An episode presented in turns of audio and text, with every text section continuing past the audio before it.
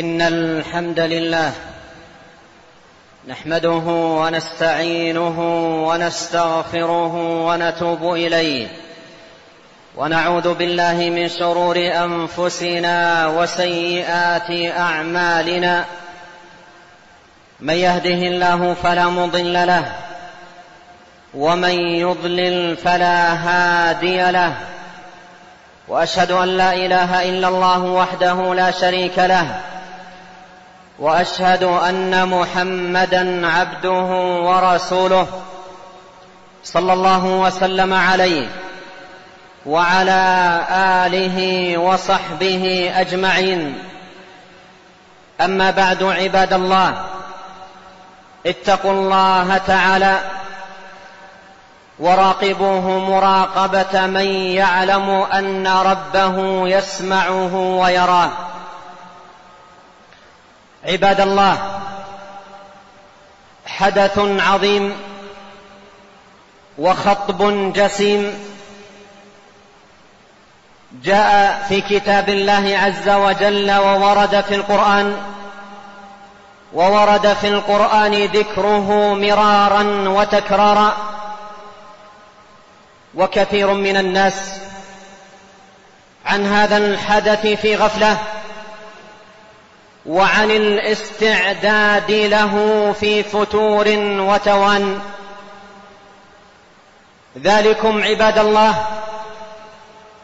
ذلكم عباد الله هو الموت. وما أدراك ما الموت وما يكون بعده.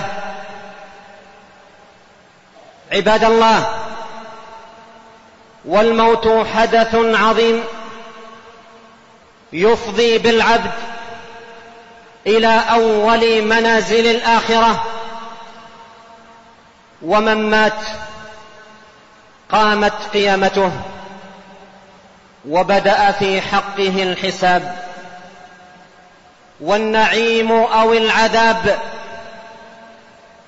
عباد الله والموت هو الفيصل بين هذه الدار.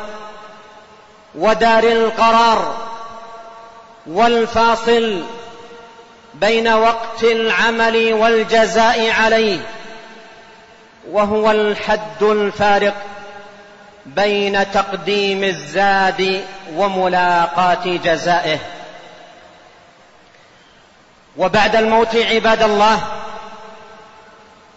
ليس لأحد مستعتب ولا اعتذار وما له من سبيل إلى عوده إلى هذه الدار وفي باب الحسنات لا مجال له إلى زياده أو استكثار وفي باب السيئات لا مجال له إلى توبه أو استغفار فليس بعد الموت عباد الله الا حفرة يدرج فيها العبد. تكون له روضة من رياض الجنة أو حفرة من حفر النار. يبقى في هذه الحفرة إلى يوم القيامة يوم ملاقاه العزيز الغفار. حدث عظيم. فأين الاتعاظ والإعتبار؟ فأين, الاعتع... فأين, ال... فأين الاتعاظ والإعتبار والإدكار؟ عباد الله والموت ملاق والموت مدرك كل عبد لا محالة وملاقيه بلا ريب. أينما تكونوا؟ يقول الله تعالى أينما تكونوا يدرككم الموت ويقول جل وعلا قل إن الموت الذي تفرون منه فإنه ملاقيكم.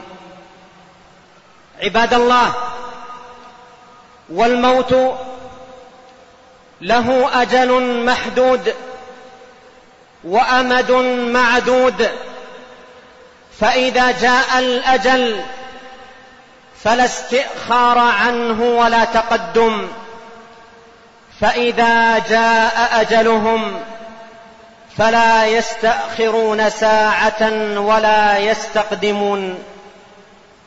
وقال جل وعلا لكل أجل كتاب. عباد الله والله جل وعلا وكل بالموت ملك واحد. وكل إليه قبض الأرواح. قل يتوفاكم ملك الموت الذي وكل بكم. ولهذا الملك أعوان من الملائكة الذين تتوفاهم الملائكة ظالمي أنفسهم. وقال جل وعلا توفته رسلنا. عباد الله والموت لا يفرق بين صغير وكبير وذكر أو أنثى وبين مريض وصحيح فقد يدخل الموت إلى البيت ويكون فيه رجلا مسنا وشخصا آخر مريضا فيأخذ من البيت أصح من فيه. فلا يميز الموت بين صغير ولا كبير ولا علم لأحد بنهايته ولا أجله. فالعلم بالموت أمر مغيب لا يعلمه إلا الله جل وعلا. ولهذا قد يقرر بعض قد يقرر بعض الأطباء عن شخص مريض اشتد مرضه بأنه قد قربت منيته ودنا أجله. فيكتب الله عز وجل للمريض حياة وللطبيب موتا فالأمر لله جل وعلا من قبل ومن بعد. عباد الله ومن مات فقد مات بأجله وفارق الدنيا بما كتبه الله جل وعلا له في علمه الأزلي وبما كتبه في اللوح المحفوظ وبما أمر به الملك أن يكتبه على الإنسان وهو في بطن أمه. ايا كانت صفة موت الإنسان. سواء موت سواء مات بحرق أو مات بغرق أو مات بقتل أو مات بأي حتف كان فموته بقدر الله وموته هو أجله الذي أجله الله له. قال الله تعالى وما كان لنفس أن تموت إلا بإذن الله كتابا مؤجلا. عباد الله هذا الحدث العظيم عندما يكون العبد في ذكر الله فإن هذا يبعثه إلى الاستعداد والتزود ليوم المعاد وفي الحديث الصحيح عن رسول الله صلى الله عليه وسلم أنه قال اكثروا ذكر هادم اللذات يعني الموت. فإذا كان العبد فإذا كان العبد على ذكر للموت صلحت حاله وحسنت صلته بربه وقوي استعداده لملاقاته سبحانه. عباد الله ويأتي على الموت نفسه زمان ويأتي على الموت نفسه زمان يذبح فيه الموت فيكون الأمر بعد ذلك للجميع حياة بلا موت. ففي الصحيحين صحيحي البخاري ومسلم عن رسول الله صلى الله عليه وسلم أنه قال يؤتى بالموت يوم القيامة كهيئة كبش أملح. ويوضع بين الجنة والنار. فينادي مناد يا أهل الجنة فيشرئبون وينظرون فيقال لهم أتعرفون هذا؟ فيقولون نعم نعرفه هذا الموت لأنهم كلهم قد رآه. وينادى أهل النار يا أهل النار هل تعرفون هذا؟ فيقولون نعم هذا الموت لأنهم كلهم قد رآه فيذبح بين ناظري الجميع بين الجنة والنار. ويقال يا أهل الجنة خلود فلا موت. ويا أهل النار خلود فلا موت ثم قرأ عليه الصلاة والسلام وأنذرهم يوم الحسرة إذ قضي الأمر وهم في غفلة أي في هذه الحياة الدنيا عن الموت وهم في غفلة وهم لا يؤمنون. اللهم انفعنا بهدي كتابك اللهم انفعنا بهدي كتابك ووفقنا لاتباع سنة نبيك محمد صلى الله عليه وسلم وأعنا إلهنا على الاستعداد ليوم المعاد. أقول هذا القول وأستغفر الله لي ولكم ولسائر المسلمين من كل ذنب فاستغفروه يغفر لكم إنه هو الغفور الرحيم.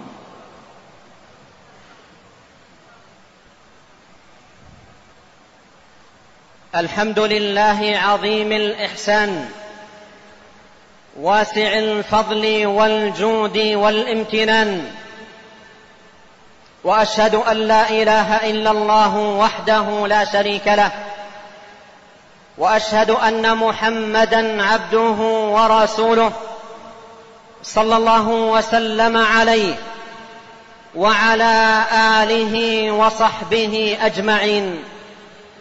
أما بعد عباد الله اتقوا الله تعالى واعلموا رعاكم الله أن في ذكر العبد للموت منفعة عظيمة وفائدة جليلة إذ بذكره تستيقظ القلوب الغافلة وتحيا القلوب الميتة ويحسن إقبال العبد على الله. وتزول الغفلة والإعراض عن طاعة الله.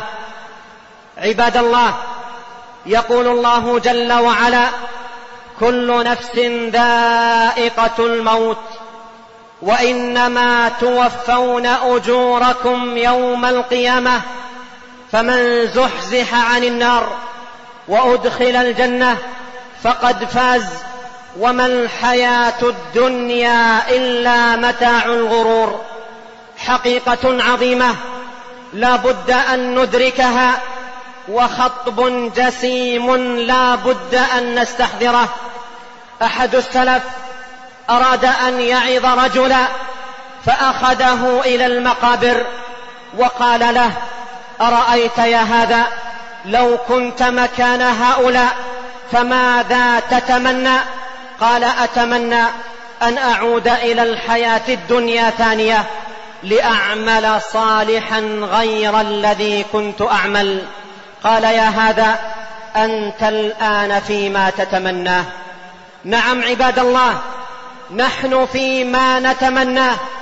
نحن الآن نعيش في هذه الحياة بصحة وعافية وأمن وأمان ثم يؤول الأمر إلى مفارقة هذه الحياة بحلول الأجل ومجيء الموت.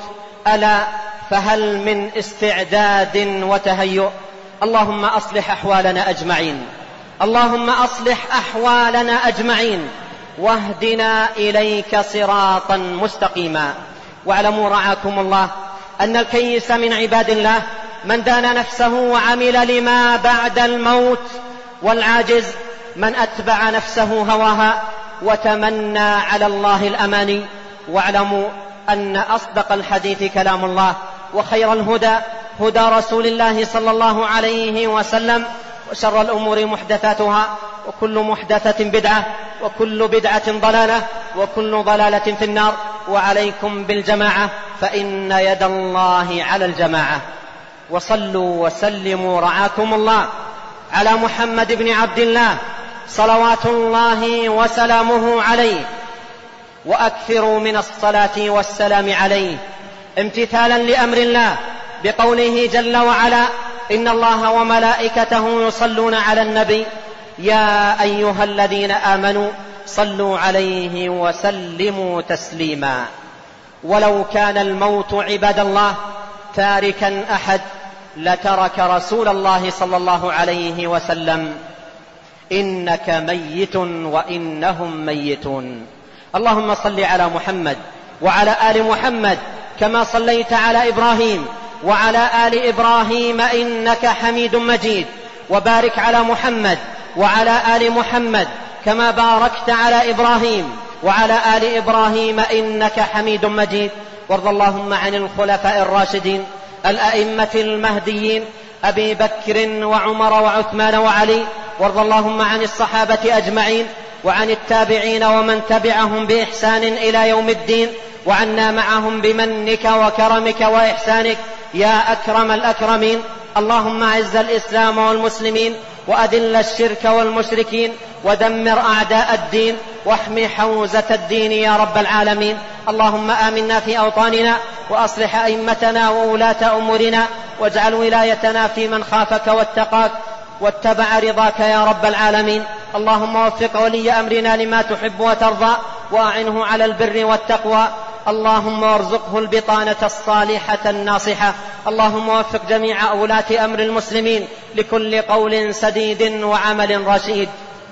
اللهم آت نفوسنا تقواها زكها أنت خير من زكاها أنت وليها ومولاها.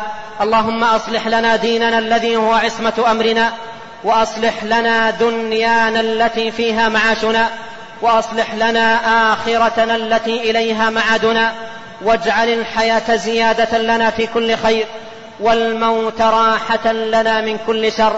اللهم من أحييته منا فأحيه على الإسلام. ومن توفيته منا فتوفه على الإيمان يا ذا الجلال والإكرام.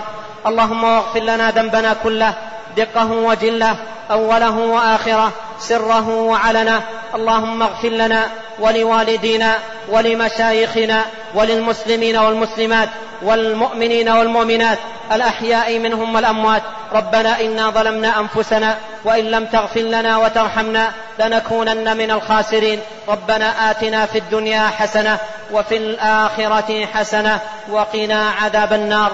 عباد الله اذكروا الله يذكركم. واشكروه على نعمه يزدكم ولذكر الله أكبر والله يعلم ما تصنعون